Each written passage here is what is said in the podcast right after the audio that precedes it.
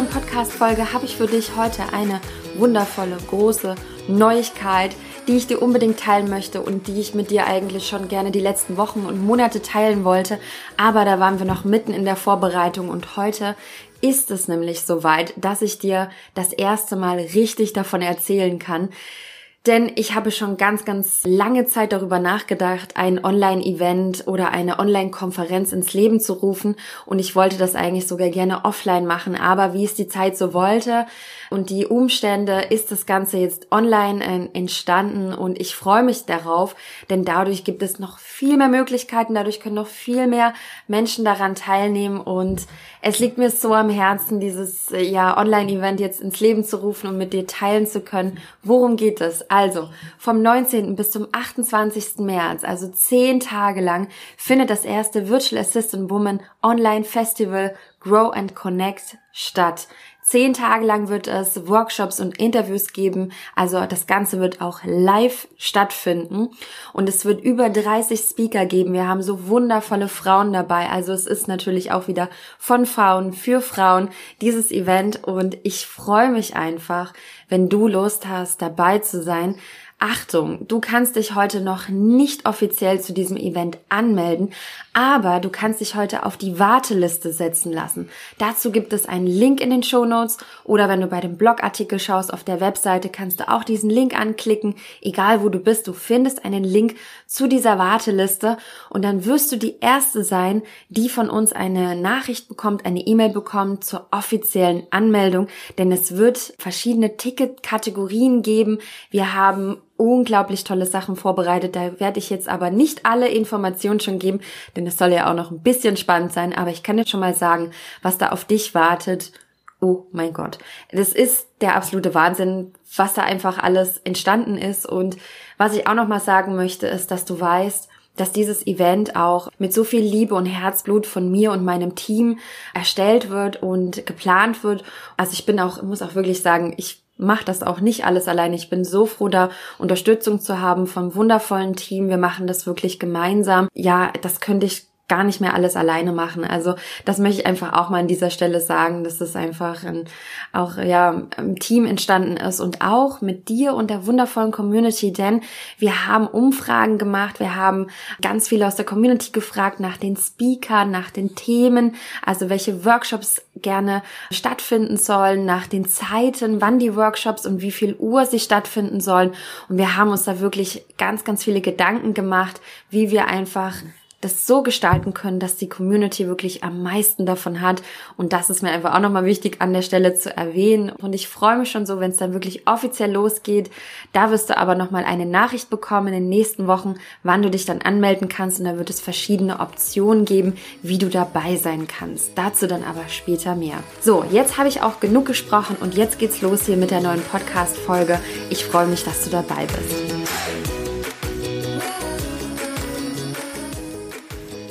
Hallo ihr Lieben, ich begrüße euch hier zu einer neuen Folge im Virtual Assistant Moment Podcast und ich freue mich heute mit der lieben Nicole von ja Assistant, habe ich es richtig gesagt, zu sprechen über ja ihr Leben als VA auf Bali. Und da kommen bei mir immer so ganz viele Erinnerungen hoch von meiner Zeit, als ich mal auf Bali mehrere Monate gelebt habe und äh, studiert habe sogar. Ähm, also naja, studiert habe mehr, mehr gelebt und mehr gereist als studiert. Also äh, Bali ist echt wundervoll wundervolle Insel zum Leben. Und ich freue mich einfach, dass wir heute so ein bisschen über deinen Weg sprechen. Liebe Nicole, schön, dass du dabei bist. Danke für die Einladung. Ich freue mich total, hier zu sein. Sehr cool. Ja, also bevor wir so ein bisschen über, über Bali auch sprechen, deine Zeit, ich finde das ja auch ganz, ganz spannend für die, die vorhaben. Es gibt ja viele VAs, die auch vielleicht mal nach Bali reisen wollen. Ne? Das ist für viele ja ein absoluter Traum, da auch vielleicht leben zu können oder eine gewisse Zeit da zu sein, zu co-worken, ähm, generell da einfach, ja, ähm, ans Meer oft zu gehen. Und bevor wir da aber so ein bisschen einsteigen, würde ich, würde ich einfach gerne, ja, dass du dich einmal vorstellst und einfach so ein bisschen was zu dir erzählst und wie du überhaupt jetzt nach Bali gekommen bist. Das ist eigentlich auch sehr interessant. Ja, ähm, ich bin die Nicole. Ich bin ähm, ursprünglich eigentlich aus dem Rheinland, ähm, habe jetzt die letzten Jahre in Bonn gewohnt und habe mich vor etwas mehr als zwei Jahren dann als virtuelle Assistentin selbstständig gemacht. Erstmal habe ich aber nebenberuflich angefangen, also ich hatte noch einen Vollzeitjob und habe das erste halbe Jahr die virtuelle Assistenz nebenher gemacht. Das war für mich damals so der Weg, so ein bisschen das Ganze aufzubauen, um mir es dann eben zu ermöglichen, ein halbes Jahr später ähm, nach Bali zu gehen. Kurz bevor ich abgeflogen bin, habe ich, ich glaube zwei Wochen vorher war das, bin ich über ein Praktikum gestolpert. Äh, da habe ich mich dann spontan beworben, so dass ich dann auf Bali die ersten sechs Monate auch noch ein Praktikum im Online-Marketing gemacht habe das war auch nur in Teilzeit, das heißt, ich konnte weiter meine Kunden betreuen, aber eben gleichzeitig auch das Praktikum machen und bin jetzt mittlerweile seit fast zwei Jahren hier auf Bali. Ich finde das so spannend, dass du relativ schnell auch nach Bali gegangen bist. Du hast gesagt, nach einem halben Jahr. Genau, ja, das war ähm, von Anfang an so ein bisschen auch das Ziel, diese Ortsunabhängigkeit und weil ich eben vorher schon zweimal im Urlaub auf Bali war und ich irgendwie hat mich das nicht mehr losgelassen. Und man sieht ja hier dann, wenn man auch im Urlaub ist, einfach diese ganzen digitalen Nomaden. Und irgendwie hat mich das ja, wie gesagt, einfach nicht mehr losgelassen. Und ich wollte mal es mir irgendwie ermöglichen, länger auf Bali zu sein, ohne zeitliche Begrenzung. Ja, bei der Suche nach, was kann ich denn überhaupt online machen, bin ich irgendwann die virtuelle Assistenz gestoßen, habe dich gefunden und die Fiedern gefunden. Ihr wart so die ersten zwei, die ich da kennengelernt habe. Ja, dann ging das alles relativ schnell, das stimmt schon, ja. Ja, wow, krass. Also nach nur einem halben Jahr, das ist auch echt, ja, eine kurze Zeit und aber schön, dass du halt vorher schon da warst und gesagt hast, so, hm, okay, gefällt mir. Ich glaube, dann hat man auch so, weiß nicht, war das bei dir auch dann so ein Ansporn, mit deinem VA-Business relativ schnell voranzukommen, dass du weißt, ah, ich will nach Bali, ich will da online arbeiten. Wie war das da? Ja, genau, das war auf jeden Fall äh, ein großer Ansporn. Ich habe dann auch, wie gesagt, nach drei Monaten meinen Job gekündigt. Das war natürlich auch so ein, trotzdem dann, obwohl ich ja erstmal nebenberuflich gestartet bin, aber dann trotzdem irgendwie schon so ein Sprung ins kalte Wasser, so, ui, das geht jetzt schon alles sehr schnell. Aber ich kann jetzt einfach nicht mehr länger warten. Und hm. dann ging es los, ja. Ja, super. Also ich finde es echt äh, spannend und ja, Bali, da wirklich, da kommen bei mir so krasse Erinnerungen hoch. Das war für mich so eine krasse Zeit. Das war auch das erste Mal bei mir, dass ich tatsächlich alleine irgendwo unterwegs war. Ich weiß nicht, bist du da auch vorher alleine hingereist oder mit Freunde, Familie? Genau, ich war auch das erste Mal, die ersten zwei Male alleine hier, ähm, war aber davor im Jahr schon mal alleine, das auch dann das erste Mal alleine in, in Portugal. Also es war nicht mein erster Solo-Trip, aber der zweite dann, ja. Hm. Ach, schön, ja. Ja, da kann man sich schnell in die Insel auf jeden Fall verlieben. Also es gibt bestimmt auch Dinge, die dir vielleicht auf nicht gefallen. Also bei mir gab es auch die ein oder anderen Sachen, wo ich gesagt habe, so, mm, ne, so Verkehr, können wir vielleicht sagen, Straßenverkehr. ja, ja. Ne, ähm, und ich weiß auch nicht, ich glaube so, ich hatte dann, ich habe zum Beispiel ja studiert ganz unten im Süden und ich habe oben in Canggu gewohnt und dann musste ich immer die ganze Strecke über die Sunset Road.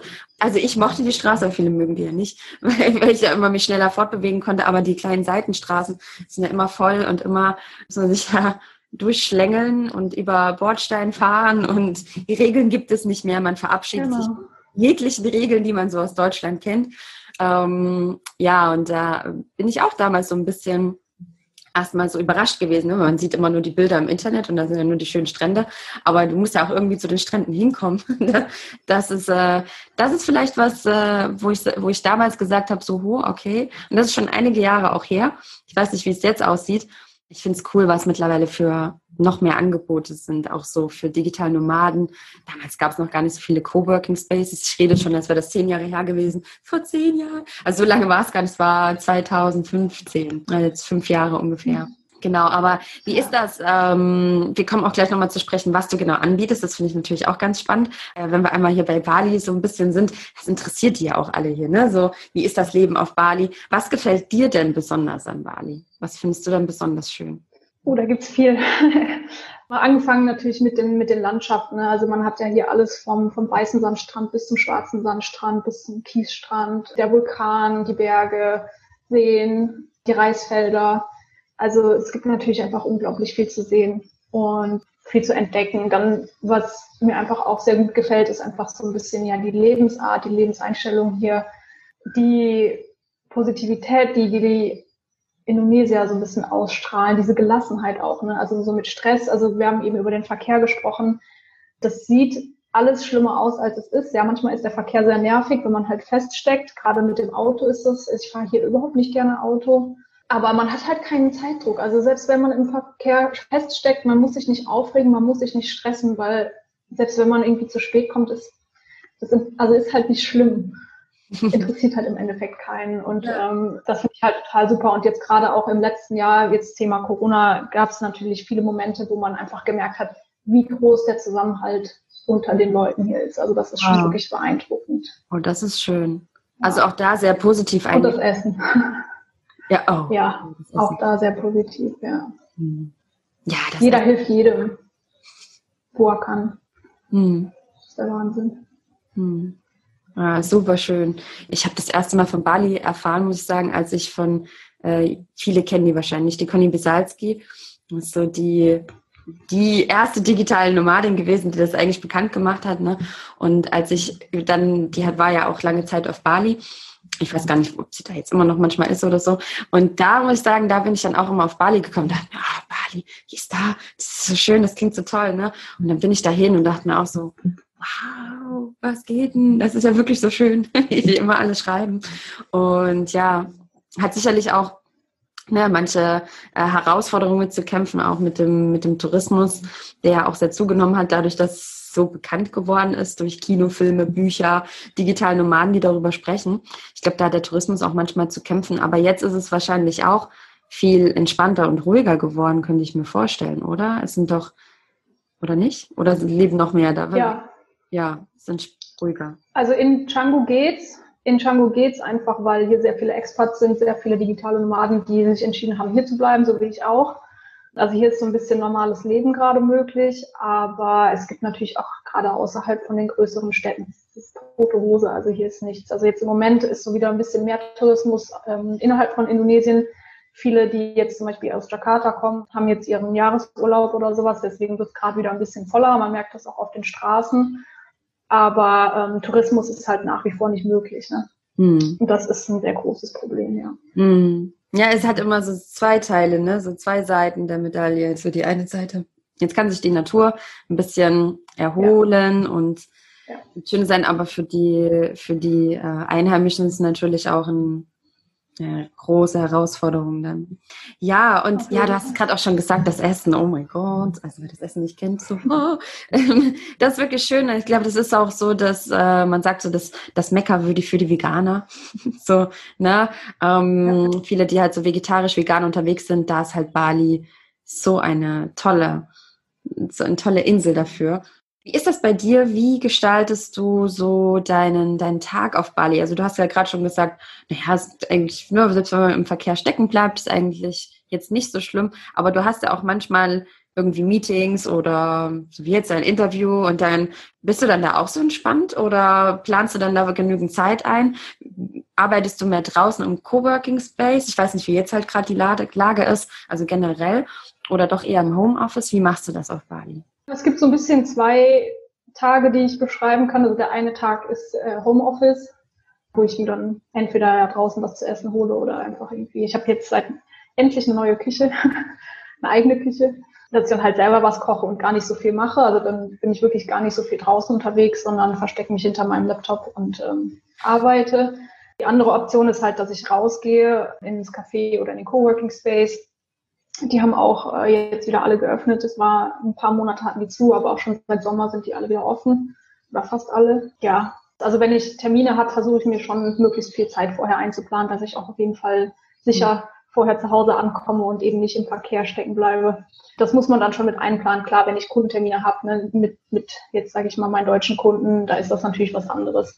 Aber wenn ich jetzt hier Termine mit, mit meinen Freunden oder sowas habe, wenn ich da halt eine Stunde später komme, macht das auch nichts. Hm. Ja, also das, das ist auch sehr, ja, sehr spannend, dass du dann, es gibt ja auch manche, die vielleicht nur im Coworking Space arbeiten, wobei jetzt durch Corona wahrscheinlich auch viele so dieses Homeoffice zu schätzen und lieben gelernt haben, glaube ich auch, ne? So diese Ruhe ja. zu haben. Ich glaube, also so für Kundentermine oder sowas, das machst du wahrscheinlich immer lieber zu Hause an, als jetzt im Coworking Space. Genau, das mache ich am liebsten zu Hause. Ich hatte vorher auch gar kein Homeoffice. Ähm, erst Corona-bedingt habe ich mir einen Schreibtisch gekauft. Oh, wow. Ähm. Das war dann eben, weil eben ein paar Monate lang echt alles zu war. Ich kannte einen Coworking Space, der noch offen war, aber man hat sich dann halt auch nicht so richtig rausgetraut. Ja, deswegen habe ich erst seit diesem Jahr einen festen Schreibtisch und ein eigenes Homeoffice. Und jetzt hast du dich wahrscheinlich auch ein bisschen dran gewöhnt, oder? Ja, genau, ja. Mhm. Also bei mir ist zum Beispiel so, dass ich diese äh, durch Corona einfach diese Ruhe schätzen zu schätzen weiß, jetzt die ich einfach habe, wenn ich im Homeoffice bin. Ich muss sagen, ich habe früher, vorher öfters draußen gearbeitet. Jetzt kommen aber auch immer mehr Termine, irgendwelche Live-Sessions, irgendwelche Sachen. Das ist äh, für mich zumindest so Montag und Dienstag sind immer so meine Mega-Tage, wo ich alle Termine habe. Und die anderen Tage kann ich dann noch mehr rausgehen. Aber ich muss sagen, ich, ich habe das auch mehr, irgendwie hat man sich dran gewöhnt. Ne? So, zumindest geht's mir irgendwie so, dass es manchmal auch ein bisschen leichter ist, wenn man irgendwie dann zu Hause irgendwie am Schreibtisch und dann kann man sich besser organisieren und dann geht man halt raus, um Freunde zu treffen. Ne? So macht so seinen, seinen, seinen Arbeitskram zu Hause und dann legt man alles beiseite und dann braucht man nicht noch irgendwo hin und da und die Zeit und im Verkehr. Also irgendwie, ja, finde ich das auch mittlerweile entspannter. Aber vorher war bei mir so, nee, immer draußen. Drin geht nicht. und jetzt hat sich's verändert. Ja, ja, war bei mir auch so. Was machst du zum Beispiel so in deiner Freizeit auf Bali? Ich meine, es gibt ja so, ne, so die Surfer, kann man ja, gibt es ja ganz, ganz viele Strände, wo man irgendwie surfen kann oder ich weiß nicht, was für Freunde treffen. Ich kann mich noch dran erinnern, ich bin öfters am Abend, ich weiß gar nicht, ob das, ob das immer noch so ist, keine Ahnung, in Seminyak, äh, wo diese ganzen bunten Sitzsäcke am Abend sind mit Live-Musik. Da gibt es ja bestimmt immer noch jeden Abend da Live-Musik. Da habe ich mich dann manchmal getroffen. Oder ist das jetzt mittlerweile zu touristisch? Also was machst du so Schönes da auf Bali? Also ich glaube, die meiste Zeit treffe ich mich tatsächlich auch mit Freunden. Da ich viele äh, Musikerfreunde hier habe, verbringe ich eben viel Zeit auf, äh, ja, ich sag jetzt mal Konzerten. Das sind natürlich keine richtigen Konzerte, wie wir sie kennen, sondern eben Live-Musik an gewissen, in Bars, in Cafés und so weiter.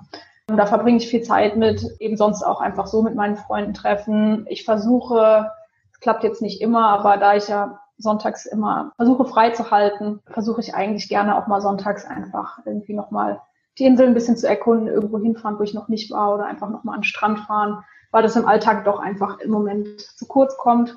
Versuche ich ein bisschen Sport mit einzubauen. Also ich gehe einmal die Woche ähm, Fußball spielen, ich gehe ab und zu zum Yoga. Ähm, eine Zeit lang bin ich immer mal wieder Kickboxen gegangen. Das ruht jetzt im Moment, aber das ist vielleicht auch nochmal aufzugreifen. Genau, mhm. also man trifft sich dann mal mittags oder zum Frühstück, zum Coworken mit Freunden auch, ähm, zum Mittagessen sonst. Also Kokosnuss am Strand zum Sonnenuntergang, wobei das im Moment auch echt selten geworden ist. Da muss ich mal dran arbeiten, dass das wieder ein bisschen häufiger wird.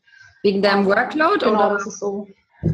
Ja, Workload und es sind natürlich im Moment auch nicht so viele Leute da. Ne? Hm. Und mhm. mit den Locals, mit Sonnenuntergang am Strand, äh, da brauchst du denen jetzt nicht so unbedingt mitkommen. Das kann mal ganz nett sein, aber die wollen das nicht jeden Tag. Stimmt, ja. Ach, sehr spannend, wie sich das alles auch äh, ja ein bisschen verändert. Aber auch, ich habe das auch manchmal, dass Menschen denken, wenn man jetzt am Meer lebt, ja, dann ist man jeden Tag am Meer und dann, also das ist so diese Illusion von digitalen Nomaden. Du sitzt dann mit deinem Laptop am Meer und also am Meer sitzen und mit dem Laptop arbeiten. Also ich muss sagen, ich habe das tatsächlich, äh, dass ich ihn da habe, weil das ist relativ überdacht und da gibt's viele kleine Cafés und so, die, die wirklich direkt am Meer sind. Also es geht hier in Dahab tatsächlich, muss ich sagen, aber das ist überdacht. Also ich sitze da nicht in der Sonne und ich sitze da auch nicht im, im Sand auf so einer Liege mit meinem Laptop oder so. Dann würde ich die da will ich wirklich die Krise kriegen. Bei mir ist es zum Beispiel auch so, dass es auch Tage gibt, so wie Montag, Dienstag bei mir, okay, da schaffe ich es vielleicht mal einen kurzen Spaziergang am Meer zu machen, aber das ist auch nicht immer drin. Und ich glaube, das ist vielleicht auch ganz, äh, ganz gut, mal darüber zu sprechen, dass wenn man ein Online-Business hat und wirklich, sagen wir mal, sich ein erfolgreiches Business aufbauen will, dass das auch heißt, dass man nicht jeden Tag irgendwie äh, jeden Tag surfen geht und am Strand ist und ne, ähm, da hat man einfach auch nicht immer die Zeit dazu. Wie siehst du das Thema? Genauso, also mit Laptop am Strand siehst du mich überhaupt nicht. Ich habe das letztes Jahr einmal dann in, in, im ersten Jahr in Seminyak einmal gemacht. Ähm, da war aber auch so ein Café, wo ich mich ganz gut reinsetzen konnte. Aber ansonsten bin ich nie mit dem Laptop am Strand. Also ich versuche das dann mittlerweile aber auch so als Auszeit zu sehen, dass wenn ich zum Strand fahre, ich auch zum Strand fahre und nicht arbeiten möchte. Das erste Jahr habe ich schon, hab, da habe ich es aber auch businessmäßig noch ein bisschen ruhiger angehen lassen. Da habe ich schon auch noch mehr Zeit am Strand verbracht, aber das ist wirklich eine totale Illusion. Also nur weil ich in der Nähe vom Meer lebe, fahre ich nicht jeden Tag ans Meer runter. Das schaffe ich gar nicht. Wie du schon sagst, wenn man eben versucht, sich ein Business aufzubauen, erfolgreiches Business aufzubauen, da steckt eben auch sehr viel Arbeit drin, sehr viel Fokus und dann ich bin eben auch ein Typ, ich arbeite gerne morgens und tagsüber und dann habe ich abends Feierabend. Wenn man jetzt nachts arbeitet, kann man natürlich nachmittags mal an den Strand fahren, aber das ist bei mir einfach nicht der Fall. Und dementsprechend äh, bin ich froh, wenn ich es mal schaffe, irgendwie auch so an den Strand zu fahren, dass ich mich auch mal in die Sonne legen kann. Das passiert tatsächlich echt selten mittlerweile. Wow.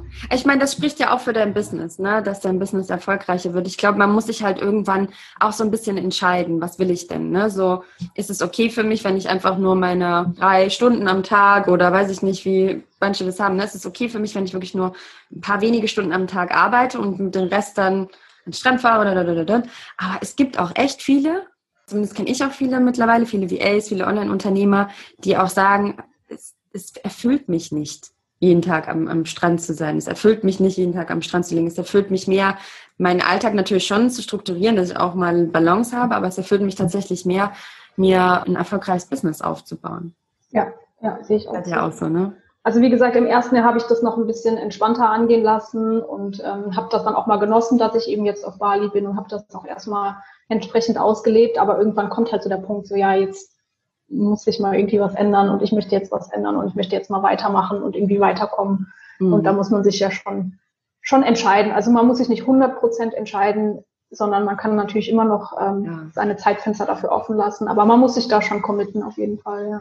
Ja, das sehe ich auch so. Also ich habe das letztens von einer gelesen, die, vielleicht folgst du der auch, die Kati Osinus, von Instagram ja auch äh, mhm. sehr bekannt, ne? Äh, folgen, glaube ich, auch sehr viele VAs, die ja auf Fuerteventura lebt und die hat er da auch letztens was gepostet, dass äh, viele sie immer fragen, ob sie surft, ne, weil da ja auch viele surfen im Meer dort, weil die Wellen da anscheinend sehr gut sind.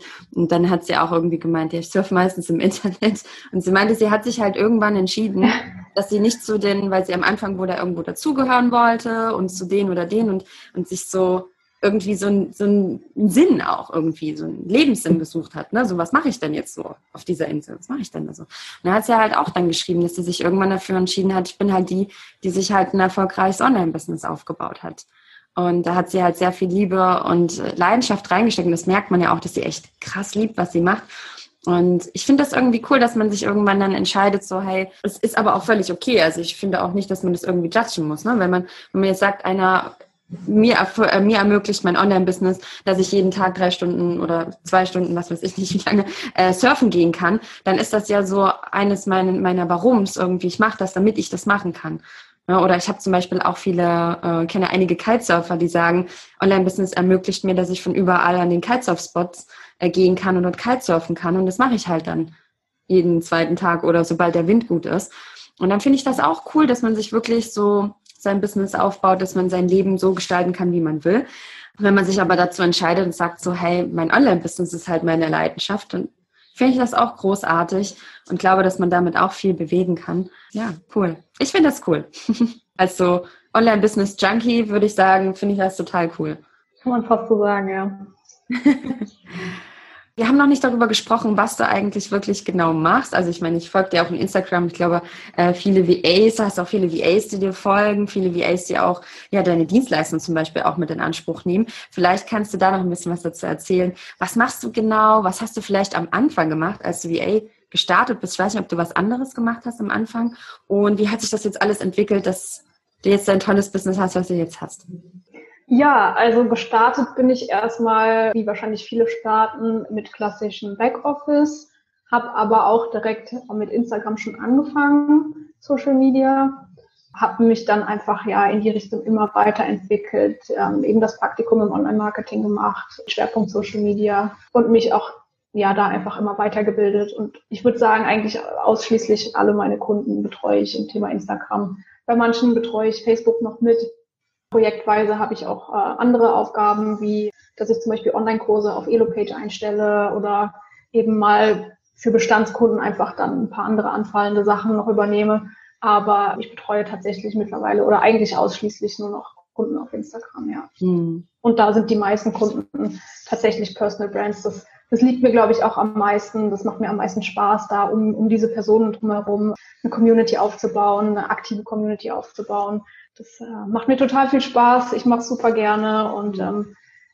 Ja, das merkt man auch. Also deine, deine Posts, dein, dein, dein Gespür für Grafiken und so, das zeigst du ja auch auf deinem eigenen Account und gibst da auch äh, ja sehr, sehr viele Tipps immer weiter, die äh, ja auch sehr gut ankommen und sehr viel angenommen werden. Und das finde ich echt toll. Und äh, ja, ich weiß auch von, habe auch auf deiner Webseite nochmal gelesen, dass auch viele VAs deine Profiloptimierung zum Beispiel nehmen, ne, in Anspruch nehmen. Das sind ja, und das ist ja auch das, ne, jede VA baut sich ja eine Personal Brand auf. Und ich kann verstehen, dass du dich da auch so ein bisschen auf die konzentrierst, mm, es ja auch einfach mehr Spaß macht. Ne? Jetzt ist so, jeder hat so seine Story, jeder hat so seine Einzigartigkeit. Und ich habe auch bei dir gelesen, dass es bei dir ja auch so geht, ein richtiges Social Media Konzept zu erstellen. Nicht einfach nur so, machen irgendwelche Posts, sondern vielleicht kannst du da noch ein bisschen was dazu erzählen. Es geht halt darum, dass man Instagram ja nicht als, als Spaß macht. Instagram ist sehr zeitaufwendig und wenn du dich entscheidest, dein Business auch auf Instagram zu präsentieren, solltest du ein Ziel damit haben. Ich sage jetzt zum Beispiel mal, ja, Kunden. Du möchtest ja vielleicht dann auch mit dem Marketing. Marketing ist ja in der Regel dazu da, dass du irgendwie auch Kunden erhältst, langfristig gesehen. Und äh, du musst natürlich auf dieses Ziel hinarbeiten. Und dafür brauchst du eine gewisse Strategie. Und das passiert natürlich anders, als wenn du einfach täglich mal, ach, ich poste jetzt mal heute das, heute das dann ist ja überhaupt kein Konzept dahinter, kein, keine zielführende Linie, sage ich jetzt mal. Und ähm, die versuche ich erstmal mit meinen Kunden zu erarbeiten, beziehungsweise wenn es eben gewisse Personal Brands zum Beispiel sind, dann weiß ich ja schon grob, in welche Richtung es gehen soll. Aber es ist natürlich immer individuell auch auf den Kunden anzupassen. Wie viel Zeit möchte er da reinstecken? Wie viele Beiträge möchte er posten? Wo möchte er seinen Fokus drauf legen? Also, dass man das halt so ein bisschen erarbeitet am Anfang und dann eben auch umsetzt, dass der, dass der Kunde und auch in dem Fall, wenn ich das dann auch wirklich übernehme, auch wissen, in welche Richtung es gehen soll. Und dann kann man eben auch gucken, hat, hat meine Arbeit Erfolg? Hat die ganze Marketingarbeit in Instagram Erfolg oder hat sie gar keinen Erfolg? So, das kann man ja eigentlich erst messen, wenn man weiß, was das Ziel ist. Ja, das stimmt. Also wenn man sich erstmal ne, damit auseinandersetzt, so die Anfangsarbeit zu machen. Ich habe gesehen, ne, du hast ja auch so ein Workbook, was du dann deinen Kunden gibst, Kunden, Kundinnen. bei mir ist immer alles Frauen, ähm, aber es sind bestimmt bei dir auch Kunden. Genau, so ein Workbook. Und dann befasst man sich ja auch nochmal tiefer mit seinem Business. Und dann kann man es ja, wie du sagst, ne, später einfach messen, weil man sich darum Gedanken gemacht hat und dann sieht, ah, okay, jetzt mache ich das, weil ich mir das überlegt habe und das Ziel habe. Und dann ähm, erstellst du halt so ein schönes, ganzheitliches Konzept. Ja, sehr schön. Also finde ich interessant, wie du auch mit äh, Backoffice gestartet bist und jetzt deine, sag mal schon, deine Spezialisierung, deine Richtung gefunden hast und das auch mit Leidenschaft machst, vor allen Dingen auf Instagram. Also bist wirklich hauptsächlich auch, bei dir ist nur Instagram reinweg, ne? Ja, mittlerweile ja. Also ich ähm, habe jetzt noch eine Erweiterung ähm, ab jetzt im neuen Jahr weil ich mich einfach gerade auch mit dem Thema E-Mail-Marketing beschäftige. Mhm. Ähm, kommt das auch noch im neuen Jahr dann mit dazu, aber das wird nicht mein Hauptfokus sein. Also mein Hauptfokus wird weiter erstmal auf Instagram liegen. Ja. Mhm. Ja gut, das ist dann manchmal so der nächste Schritt, wenn man dann merkt, okay, wenn die jetzt, ne, dann haben sie ihren erfolgreichen Instagram-Account, aber dann wäre es vielleicht auch gut, vielleicht E-Mail-Marketing zu haben und dann geht das dann immer weiter irgendwann. Aber ich glaube, es ist echt auch toll, wenn man diesen Fokus einfach hält, auch zum Beispiel ja auf Instagram wie bei dir. Ja, was, was kannst du vielleicht noch so ein bisschen als, als Tipps mitgeben, wenn man so auf Instagram durchstarten will? Also hast gerade schon gesagt, man sollte ein Ziel haben. Gibt es vielleicht noch was, was viele, was du bei vielen siehst, dass sie am Anfang da vielleicht nicht so daran denken? Vielleicht noch so ein, zwei Tipps? Ein Tipp auf jeden Fall ist, sich an das Branding zu halten. Also man hat sich ja vorher, ähm, wenn man sich ein Business aufbaut, überlegt man sich ein Branding und an das sollte man sich eben auch auf Instagram halten und dieses Branding sollte auch zu erkennen sein auf deinem Feed. Das muss kein durchdesigntes Puzzle-Feed sein, aber einfach, dass du, du musst dir vorstellen, wenn du auf der Explore-Page landest oder du suchst nach einem Hashtag und guckst dann dir da die Beiträge an, du musst sofort erkennen können, dass es zu deiner Marke gehört. So, ob das jetzt ein Foto von deinem Gesicht ist, also wo man erkennen kann, dass es um dich geht, oder ob deine Farben damit drin sind. Es muss immer irgendwie zu erkennen sein, dass du das bist auf den ersten Blick. Das ist ein Tipp. Ja, also wie gesagt, die Ziele sind halt wichtig und dass man sich dann im Konzept macht und was ich auch nur empfehlen kann, plan voraus. Plan voraus. Es kostet viel, viel mehr Zeit, wenn ihr das nicht tut. Es kostet so viel mehr Zeit, wenn ihr das nicht tut. Und wenn dann eben mal was passiert, ihr seid krank, habt heute Migräne oder sonst irgendwas, dann fällt es aus. Dann fällt euer Post aus. Dann, wenn das öfters vorkommt, schmeißt ihr euren kompletten Algorithmus durcheinander macht nicht das kaputt, was ihr euch vorher mieselig aufgebaut habt und plant voraus.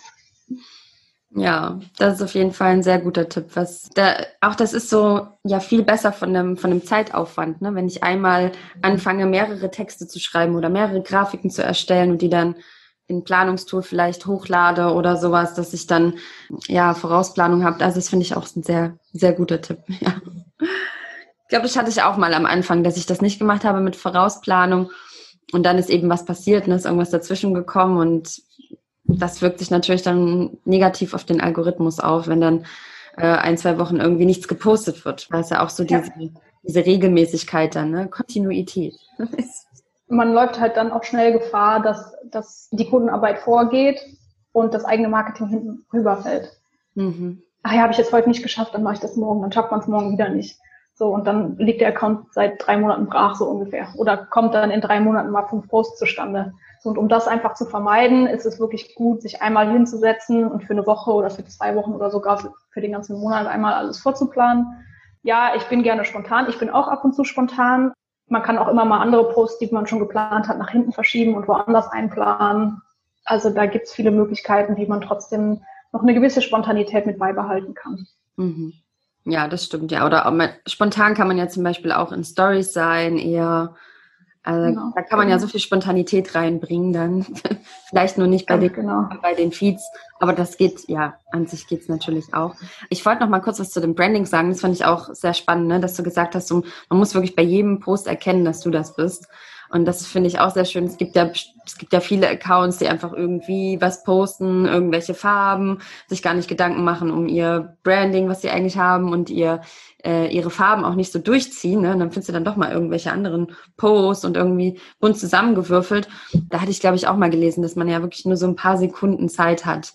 Weiß nicht, drei Sekunden oder so. Das war doch so ganz, ja drei Sekunden, ob sich jemand entscheidet, jemanden zu folgen oder nicht. Das muss man sich mal überlegen. Drei Sekunden. Und wenn dann natürlich dann oben dieses Feed, also auch dieser Beschreibungstext und das Bild von uns und die ersten Posts, die dann da erscheinen, wenn die dann nicht cool sind oder äh, ne, gut im Design sind, dann ist es vielleicht so, dass jemand dann nicht folgt. Aber da wollte ich auch noch dazu sagen, ne, vielleicht die, die, die sich jetzt vielleicht zurück, viel verrückt machen und denken, oh mein Gott, ich bin jetzt, da kann ich jetzt gar nicht loslegen auf Instagram. Also das Design kann sich auch immer wieder verändern.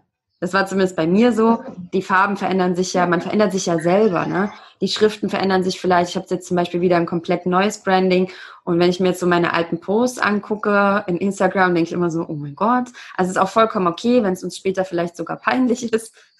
Dann waren wir, ich sage immer, wenn es uns nicht peinlich war, waren wir nicht schnell genug. Also das, das ändert sich ja auch mit uns. Ne? Wie, wie wenn wir alte Fotos angucken und denken, oh mein Gott, ey, was habe ich denn da für Klamotten angehabt? So ist das, glaube ich, auch manchmal mit unserem Business, dass wir irgendwann denken, was habe ich denn da am Anfang gemacht? Ich weiß nicht, kannst du dich da noch an so den ein oder anderen Post ja. am Anfang erinnern? Ja, ja ganz, ganz definitiv. Also ich habe ja tatsächlich äh, vor weniger als einem Jahr, ich habe im Februar erst mit meinem Instagram-Account selber losgelegt, weil ich halt immer wusste, okay, es ist so viel Arbeit. Wenn, dann muss ich das wirklich nicht committen und das auch wirklich durchziehen. Und ich habe im Juni oder im Juli auch nochmal, also ich würde gar nicht Rebranding sagen, aber einfach ähm, mein Design ein bisschen weiterentwickeln lassen in dem Fall, weil ich jetzt auch gemerkt habe, so ich bin das jetzt seit zwei Jahren irgendwie und jetzt ist gerade so ein bisschen an der Zeit, mal ein bisschen sich weiterzuentwickeln und auch eben mein Branding damit einzubeziehen. Und das ist auch völlig in Ordnung. Ich habe das dann noch angekündigt und ähm, gesagt, so und so, es gibt ein bisschen was Neues. Ich habe die Farben beibehalten, das war mir wichtig ähm, habe aber zum Beispiel die Schriften geändert und auch meine Designs entwickeln sich weiter. Wenn man guckt, wie ich am Anfang die Grafiken erstellt habe und wie die jetzt aussehen, da ist auch einfach ein Unterschied dazwischen. Aber das ist ja auch in Ordnung und das ist ja auch das, gerade auf Instagram, was es so spannend macht, wenn die, die Follower, die, die Community das miterlebt, wie du dich weiterentwickelst. Das soll sogar sein. Ja, das stimmt. Da hast du auch noch was ganz Spannendes gesagt, ne? Dass wir auch interessiert sind daran, und auch gerade was Personal, wir, sind, ne, wir sprechen ja auch von Personal Branding, von einer Personenmarke. Es geht also um die Person und wir wollen das ja auch sehen. Was sind die Herausforderungen im Business, behind the scenes? Nicht nur immer diese schönen, die, diese schönen äh, Posts alleine, also die Stories sind ja auch sehr beliebt geworden auf, auf Instagram. Äh, nur die schönen Posts alleine äh, helfen tatsächlich nicht nur, ne? Die, die, wollen auch wirklich dieses Nahbare mehr haben von, von Unternehmern und auch sehen, ah, okay, cool, die haben sich auch weiterentwickelt, ne? Ich höre das jetzt auch bei manchen, die dann sehen, so diese, das alte Design noch kennen und jetzt das neue kennen, die dann auch sagen, so, ach schön, wie sich jetzt weiterentwickelt hat, ne? Die dann das auch wahrnehmen und sagen, wie sie es jetzt empfinden, dass man auch die Reise miterleben kann. Und ich glaube, das ist auch für die für die Community halt cool, selber dann zu sehen, hey, es ist völlig okay, dass wir uns immer weiterentwickeln und dass nichts in Stein gemeißelt ist, dass wir immer wieder was verändern können. Ich glaube, das ist nämlich bei manchen auch so ein bisschen die Angst, ich gehe jetzt einmal raus und dann bleibt das so und jetzt habe ich mich entschieden, was ist, wenn ich jetzt meine Farbe doch nicht mehr mag oder so, ne? Dass man dann aber trotzdem anfängt und losgeht, ist ja viel wichtiger, dass man in die Sichtbarkeit geht, sonst wird es schwierig, zum Beispiel Kunden zu finden. Also man darf sich entwickeln, man soll sich entwickeln. Es ist mittlerweile, wir leben in so einer schnelllebigen Zeit, da ist nichts mehr für die Ewigkeit so. Und ja. ich finde das auch überhaupt nicht schlimm. Und wenn man aber eben erklärt, so und so, ich bin jetzt irgendwie an einem Punkt, ist jetzt an der Zeit, mal was, was zu ändern. Ähm, ich habe mich weiterentwickelt und somit entwickelt sich auch mein Business weiter. Wie gesagt, das ist einfach auch das, was die Leute sehen wollen. Die wollen dich ja auch als, als Mensch dann sehen und sehen, okay, es ist vielleicht auch in Ordnung, wenn sich das bei mir auch erst entwickelt und ich nicht von Anfang an 100 Prozent weiß, was ich mache, wo mein Fokus liegt, was mein Schwerpunkt ist, wie mein Branding in 20 Jahren aussieht. Ich weiß auch noch nicht, wie mein Branding in 20 Jahren aussieht. So, das ist, dass man da einfach auch so ein bisschen entspannter mit umgeht und sagen kann, okay, ich gebe mir die Zeit, ich gebe mir das Wachstum und ich gebe mir die Entwicklung. Mhm. Ja, super spannend. Also mit dem Design, das finde ich auch einfach so ein interessantes Thema, wie sich auch die, die Marke in, innerlich verändert. Ne? Nicht nur äußerlich, sondern man ändert sich ja innerlich. Wenn es eine Person Marke ist, ist man ja ständig in so einem Wachstumsprozess. Und dann verändert sich natürlich dann auch wieder im Außen. Das wird ja dann auch wahrgenommen. Ja, sehr spannend. Ich wollte noch mal ein paar andere Fragen. Äh, ich habe noch so ein, zwei andere Fragen an dich. Und zwar weiß ich, von vielen werde ich auch immer wieder gefragt, wie das denn ist, wenn man ins Ausland geht. Und das, das haben jetzt bestimmt einige, die hier auch zuhören, haben bestimmt so diese brennenden Fragen, die sie jetzt gerade an, an, dich gerne stellen würden. Ich weiß ja nicht, was du so öfters für Fragen bekommst, aber ich wollte noch mal so ein bisschen darauf eingehen. Es gibt viele, die ja auch im Ausland arbeiten wollen, aber weiterhin natürlich für deutsche Kunden oder für Kunden in Österreich und Schweiz. Und wie ist das auf Bali? Kann man da, hast du dein Business da angemeldet oder bist du da nicht angemeldet? Machst du das, bist du weiterhin in Deutschland angemeldet? Also wie hast du das organisiert? Das interessiert immer auch viele, weil die natürlich Angst haben, irgendwie was falsch zu machen oder dass, wenn sie dann in Ausland geht, dass sie nicht mehr ihr Business weiterführen können. Also da gibt es immer viele Sorgen und Ängste. Ja, da gibt es in der Tat einiges zu bedenken. Also bei mir ist es so, dass mein Business noch nach wie vor in Deutschland gemeldet ist. Das war bei mir auch einfach so ein bisschen der Grund, dass ich mir diese Entscheidung noch offen lassen wollte, ob ich wirklich langfristig hier bleibe oder ob ich vielleicht nur ein Jahr in Bali bleibe und dann woanders hingehe. Und deswegen habe ich bei mir noch als ja, festen Punkt irgendwo Deutschland. Genau. Also das muss man wirklich, glaube ich, auch individuell entscheiden. Ne? Wenn man jetzt wirklich komplett die Zelte in Deutschland abbrechen möchte und sich da hundertprozentig sicher ist, dann, dann macht es keinen Sinn, in Deutschland weiter gemeldet zu bleiben und auch das, das Gewerbe da gemeldet zu haben. Wenn man jetzt schon ein Land hat, so ich weiß nicht, jetzt mal angenommen, man hat jetzt irgendwie jemanden kennengelernt und möchte dann in das Land desjenigen ziehen und möchte dann da, dann kann man, macht es vielleicht Sinn, da eine Firma zu gründen. Oder man geht in, in diese, in diese Hotspots für ja, Firmengründung, sage ich jetzt mal. Ich glaube, Singapur ist da recht beliebt. Mhm. Bei Estland kann man ja über diese äh, Online-Staatsbürgerschaft genau auch recht easy eine, eine, Firma da gründen. Aber das ist wirklich, glaube ich, auch immer individuell zu sehen, so mhm. wie sind meine Lebensumstände, was macht für mich am meisten Sinn.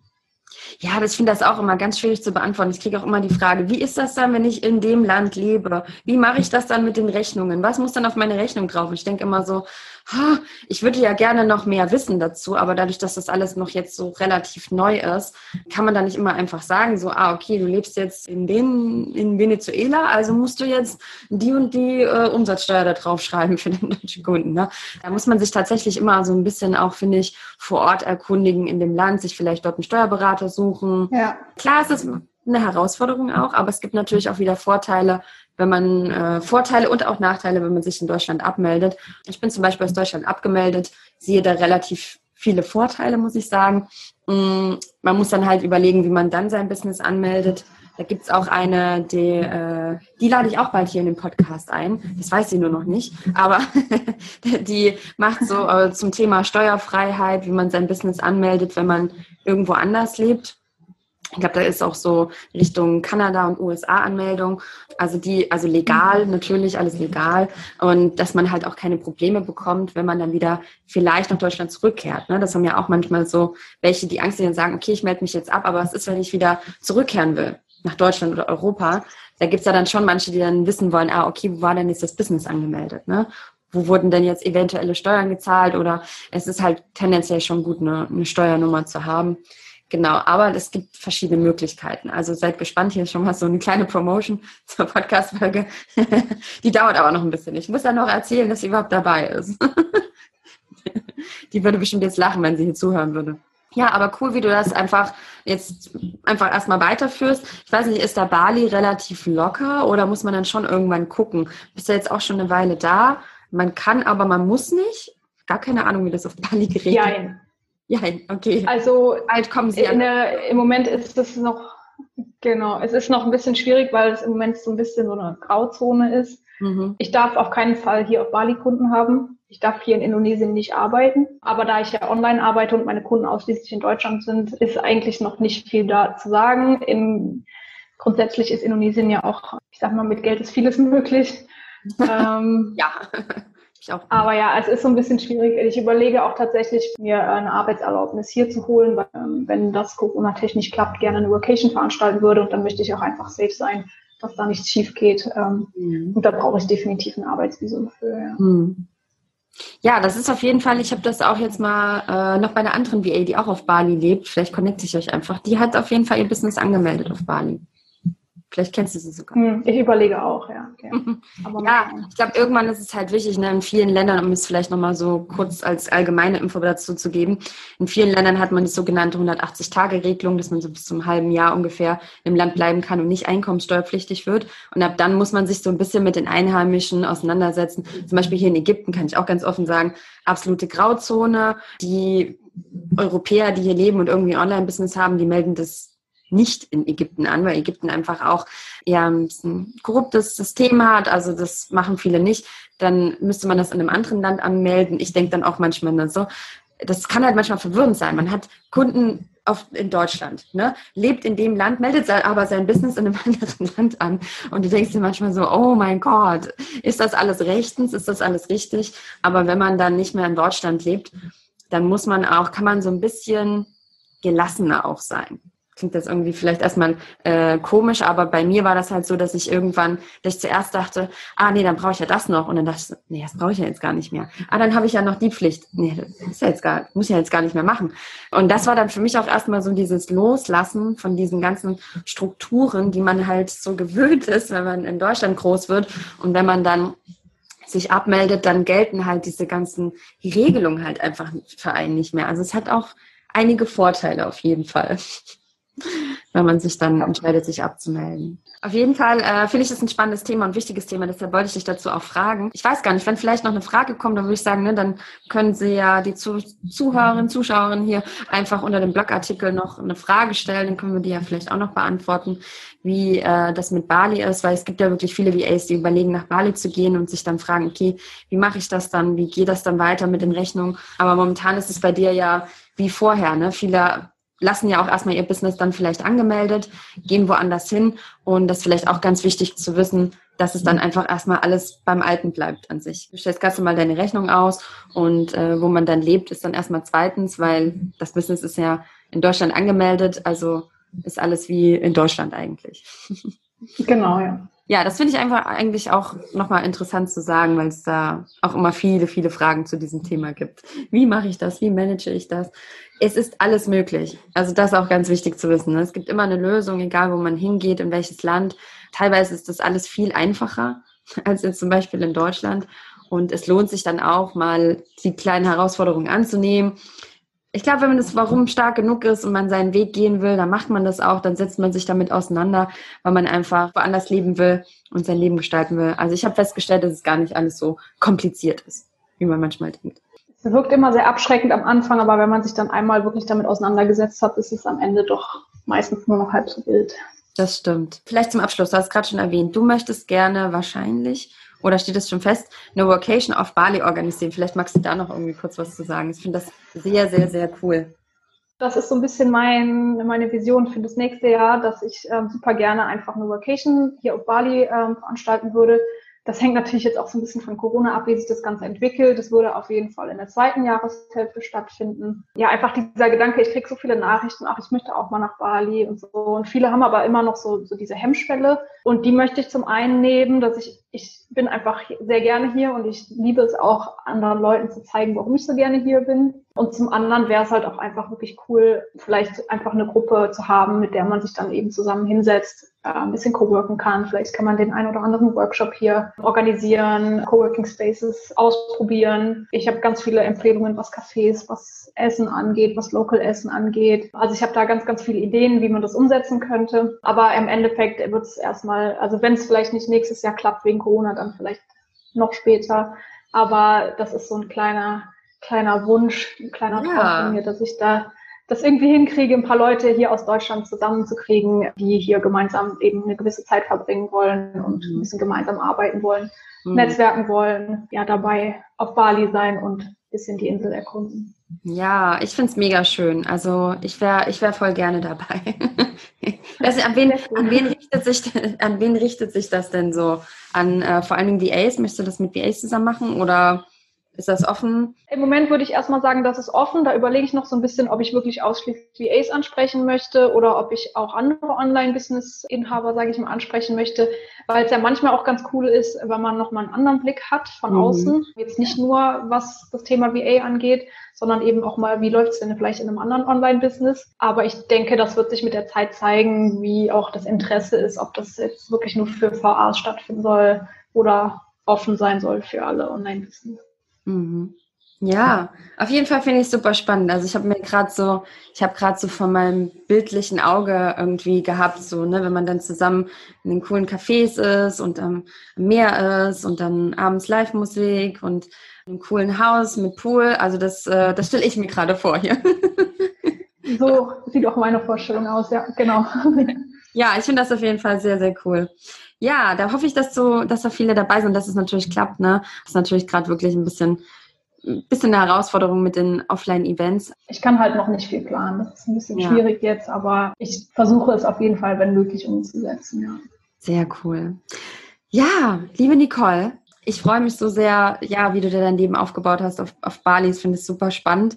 Bin gespannt, was wir einfach noch von dir alles so mitbekommen. Vor allen Dingen auf Instagram natürlich. Du nimmst ja auch über Insta-Stories einen so ein bisschen mit durchs Leben auf Bali. Also alle äh, der Nicole folgen, wenn sie Lust haben auf Bali-Vibes. Aber wie wir ja gezeigt haben, es ist auch nicht so, wie manche immer denken, dass man nur dann am Meer verbringt die Zeit, sondern ja, auch eben viel am Business einfach arbeitet. Und das finde ich auch cool, wenn das so ein Mix ist, ne? dass man so ein bisschen was von seinem Land zeigt, wo man eben lebt, aber auch eben von seinem Online-Business. Und ja, ist ein schöner, schöner Mix auf jeden Fall. Ich finde es super cool, was du dir schon aufgebaut hast mit deinem Online-Business und ich bin gespannt, was wir alles noch von dir sehen werden. Schön. Ja, vielen Dank nochmal auch für die Einladung. Hat mir total viel Spaß gemacht. Und ich hoffe, ich konnte die eine oder andere inspirieren, ein bisschen was mitgeben. Ich freue mich, wenn, wenn ihr an meiner Reise weiter verfolgt. Yay. okay, liebe Nicole, mach's gut. Vielen Dank. Mach's gut, Dankeschön.